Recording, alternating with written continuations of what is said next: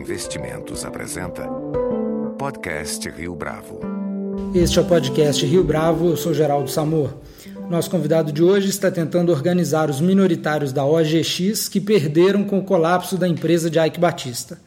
William Magalhães Júnior começou a formar em fevereiro desse ano um grupo para tentar obter um assento no conselho de administração da OGX. O grupo não tem uma personalidade jurídica, mas o William estima que mantém contato hoje com cerca de 450 acionistas da OGX, principalmente através da sua conta no Twitter, a Minoritários OGX.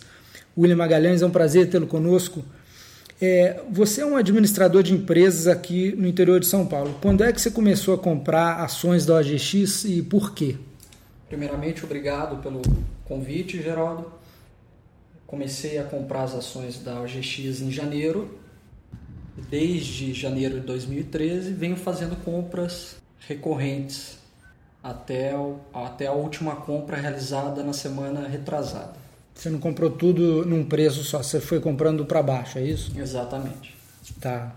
É, na sua opinião, uh, William, o, o, que, que te fez comprar as ações? Em, em que, que você estava acreditando ali? Quando eu resolvi entrar na, no mercado de capitais, enxerguei o mercado de petróleo como um mercado promissor que é, e entendi que uma compra para longo prazo seria um investimento rentável, pensando num cenário de 5 a 6 anos.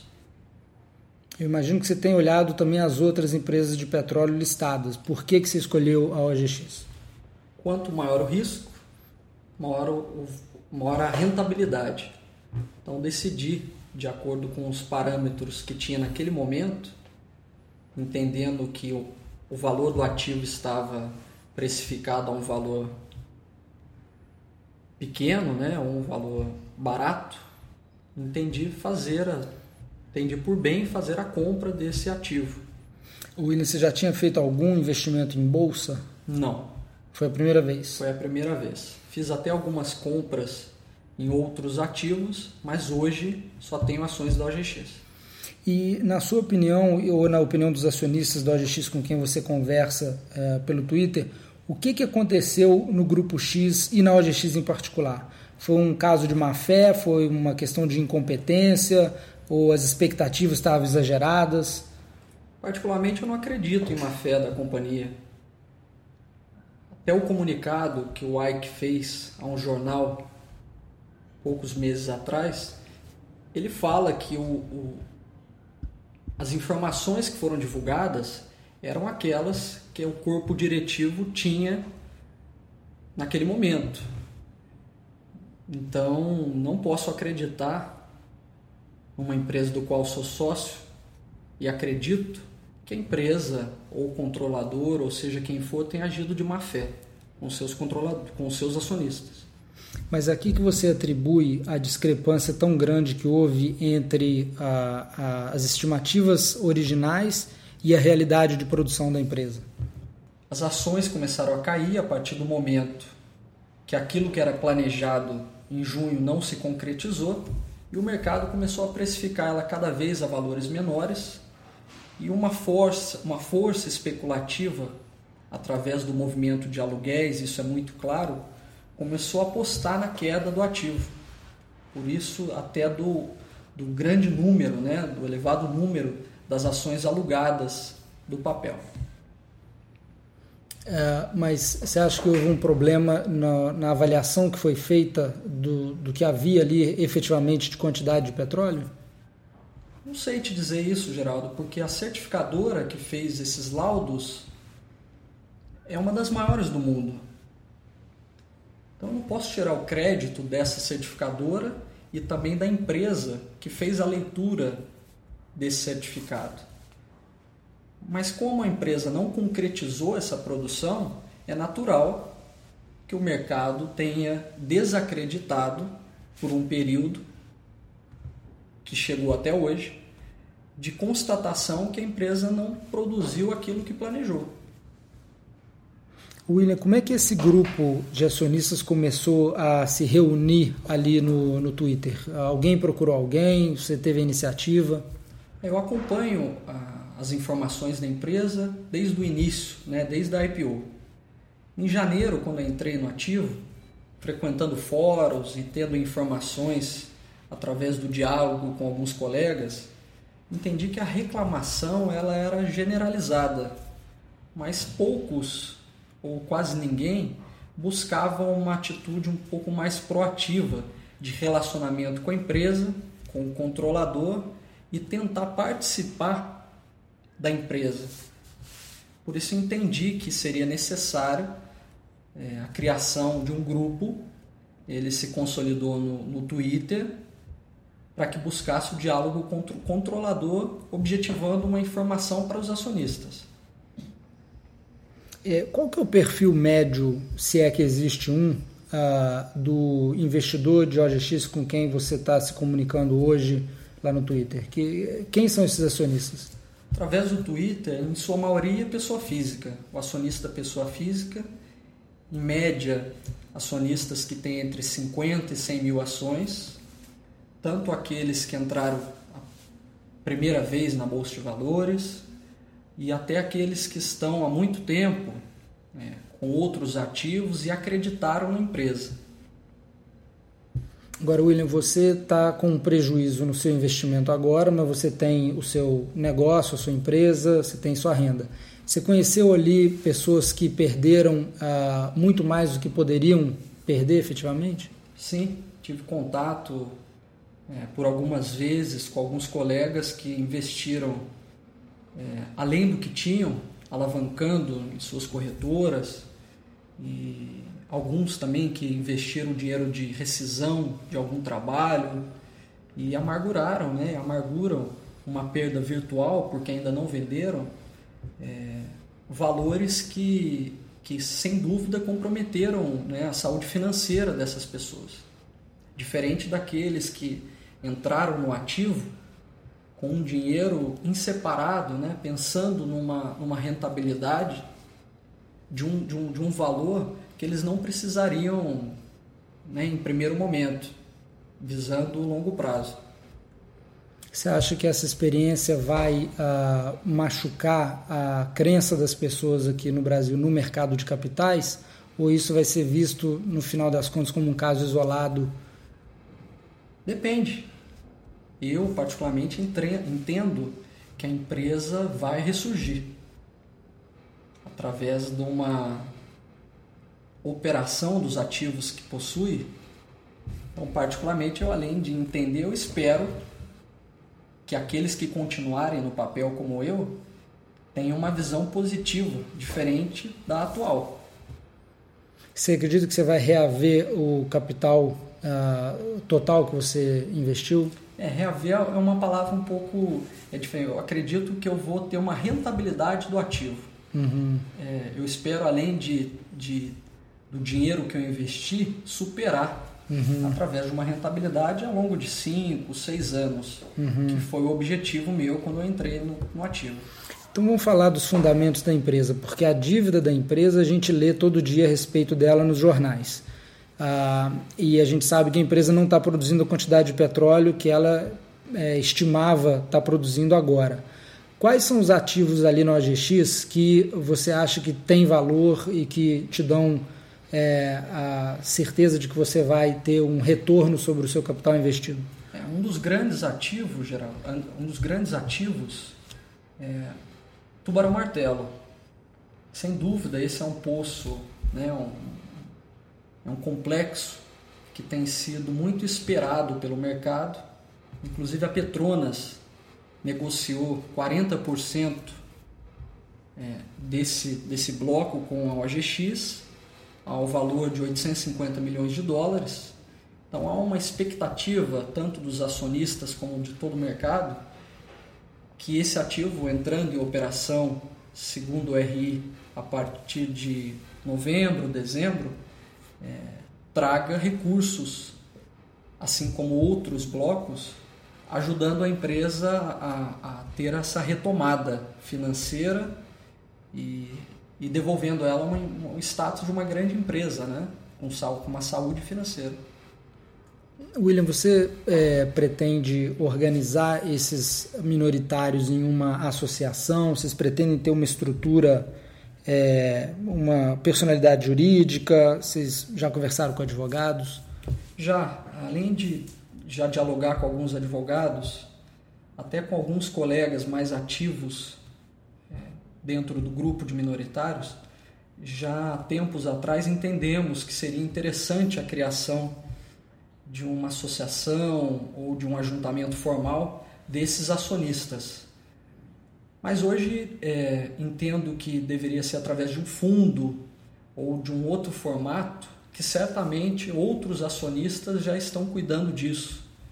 A minha luta, se assim posso dizer, tem sido de transparência da companhia.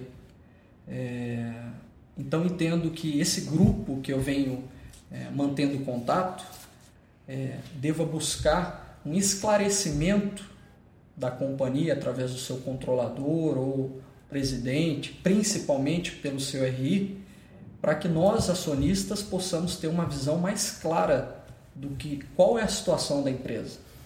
Qual, qual que é a demanda básica hoje, a, a demanda principal uh, desse grupo de minoritários? Desde o início, nós buscamos a instalação do conselho fiscal. A empresa não possui esse conselho instalado e desde março, abril, nós buscamos com a companhia para que ela mesma fizesse essa instalação de um bom tom, né, de uma forma proativa e buscamos em duas assembleias, uma em março e outra em setembro, que esse conselho fosse instalado. Mas por uma questão de quórum, até pela representatividade que você mencionou, não atingimos ainda esse objetivo. Vocês tentaram também a eleição de um uh, membro para o Conselho de Administração, não é isso? Correto. Em duas assembleias. Exato. É, hoje vocês têm interlocução com uh, os grandes acionistas institucionais e internacionais da empresa? Tenho feito contato com o procurador desses fundos, é um escritório de advocacia que representa grande parte dos fundos estrangeiros. Pouco mais de dois meses tenho feito esse contato com eles para que ou me apoiem na instalação do conselho e também na representação do conselho de administração, ou que os próprios elejam um outro, um outro acionista para que os represente. Vocês estão buscando alguma interlocução com os credores da empresa? Com os credores, não. É, quando vocês é, buscam essa representação no conselho de administração, é claro que é importante um minoritário estar representado no conselho, mas é, o que, que vocês acham que é possível conseguir a partir dessa representação? Mais transparência. Muito do que tem sido feito pelo mercado com o ativo tem sido, ao meu entendimento, uma falta de proatividade da companhia. Comunicados mais claros, informações antecipadas ao acionista, isso diretamente ao mercado, não individualmente. E acredito que um ponto forte seria, de fato, o exercício da transparência da companhia. Não dizendo, Geraldo, que a empresa não é transparente mas pensando no momento que ela está, sem dúvida que inspira muito mais a necessidade de uma abertura, vamos dizer, de portas aos seus acionistas para que de fato conheçam a realidade da empresa. Como está a saúde financeira dela? É, William, você já teve interlocução com ah, executivos da OGX ou com o Ike? Sim, a pedido do Ike,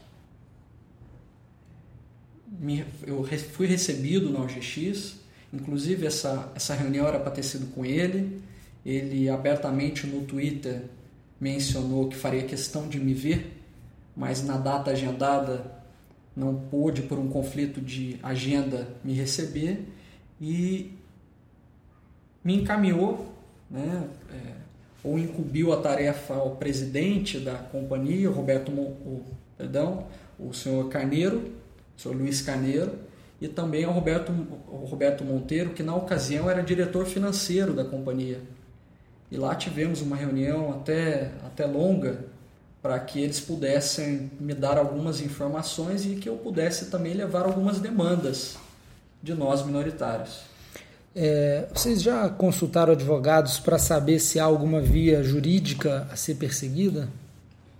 Tenho tomado conhecimento pela mídia, Geraldo, de alguns grupos de minoritários, inclusive as duas frentes maiores que têm sido levantadas, uma no Rio de Janeiro e outra no Sul, são acionistas que eu conheço, tive a oportunidade de conhecê-los pessoalmente, principalmente os do Rio de Janeiro, mas particularmente eu não acredito numa linha processual. Não acredito que nós minoritários venhamos a ter êxito numa ação. E por acreditar na empresa, tenho comigo que o apoio, ao invés de uma linha processual, seja um caminho mais é, claro. E o diálogo eu acho que sempre é, deve prevalecer, a não ser que em dado momento seja comprovado alguma má-fé, como você citou lá atrás, e aí sim caberia algum tipo de ação que certamente eu não seria o precursor desse, desse viés processual. Vocês procuraram a CVM para alguma conversa, William? Procurei. É, para a Assembleia em setembro, onde eu fiz o pedido público de procuração, eu fiz algumas consultas com os analistas e encaminhei também uma carta que foi direcionada é, diretamente ao senhor Edemir Pinto, presidente da Bolsa de Valores, e também para a CVM, mandei essa carta em comum, para que algumas providências fossem tomadas por eles, porque entendo que o órgão fiscalizador são eles. Uhum. Então caberia uma, uma intensificação no, no, no cuidado com a empresa através dos seus comunicados e de algumas informações que, que a empresa tornou pública. Mas, William, você acha que houve nesse processo todo de derrocada do preço da ação é, alguma falha é, de regulação uh, no mercado? Não sei te dizer. Até pela, pela não conhecimento de todos os fatos da companhia e também pela, pelo, pela fiscalização se houve ou não, eu não sei te dizer se houve uma falta de gestão ou alguma coisa nesse sentido, Geraldo. Deixa eu te colocar outra coisa. É, hoje, em retrospecto, é, você acha que um negócio de risco tão grande quanto uma empresa de petróleo, que na época do IPO estava em fase pré-operacional, é, você acha que, em princípio, um investimento nisso deveria ser aberto a pessoas físicas ou deveria ser restrito a investidores institucionais que chamados qualificados, que é, têm recursos para, por exemplo, fazer próprio, o próprio estudo geológico deles e entender mais do assunto do que uma pessoa física é capaz de entender? Ou você acha que é, o mercado está aí, todo mundo tem que ter o direito de aplicar no que quiser? Cada um faz a sua análise, né, Geraldo? É, as informações estavam lá. E os termos de risco, tanto na época como os que entraram agora, cada um faz a sua análise. Certamente que aqueles que entenderam é, os momentos de euforia que a empresa comunicou, reservas é, maiores que agora comprovadas, é, talvez tenham sido motivos para que alguns deles tenham entrado. Mas entendo que o mercado está aí cada um faz uma avaliação se entra, não. Então acredito que os acionistas, pessoa física, né, como eu, deveriam sim ter a oportunidade de entrar numa fase pré-operacional. É, William, o próximo passo é o que agora? É, é, tentar justamente ter uma representação no, no, Conselho de Administração e instalar o Conselho Fiscal? Também. É, essa luta ela continua porque ela, além de não ter sido atendida, é, para mim é fato que a empresa não tem se mostrado é, aberta para que um minoritário seja membro desse conselho. Volto a falar, não de forma proativa. Entendendo o benefício que isso traria como representatividade, através de voz no conselho, seria muito importante sim que essa demanda seja atingida por mim ou por outro indicado. É, que, você fez uma reflexão nos últimos meses sobre o que, que é, essa história do OGX ensina? Ou tem alguma lição que a gente pode tirar do que aconteceu? Tudo a gente tira uma lição, né? É, sem dúvida que aplicar um recurso que você precisa numa empresa que claramente é, no início era operacional e claramente nos últimos, desde o ano passado, tem se mostrado é, é, uma questão um pouco maior de risco, a entrada num ativo ela tem que ser muito planejada. Porque eventualmente você pode precisar desse dinheiro e não tê-lo naquele momento. Então a maior lição é que não que eu tenha tirado, mas que eu tenho dialogado com os acionistas, é que muitos deles, como disse na outro, no outro questionamento, alguns precisavam e acreditavam que num tempo menor fossem ter a rentabilidade. E hoje tem um preço a pouco mais de 19, 20 centavos. Certamente que a reflexão maior é se entra ou não numa empresa de risco, que uhum. apresenta um risco maior.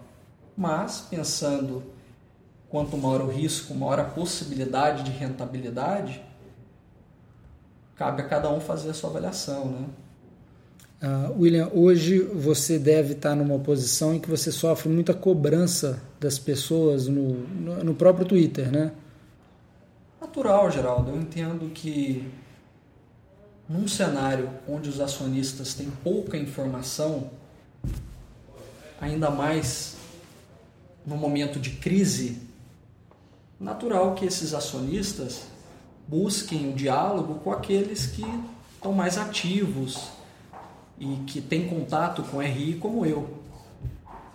Sem dúvida que alguns também têm, têm, são um pouco mais contundentes na, no pedido ou na reclamação, como se eu tivesse a solução ou eu tivesse alguma informação privilegiada. Não tenho, isso seria crime.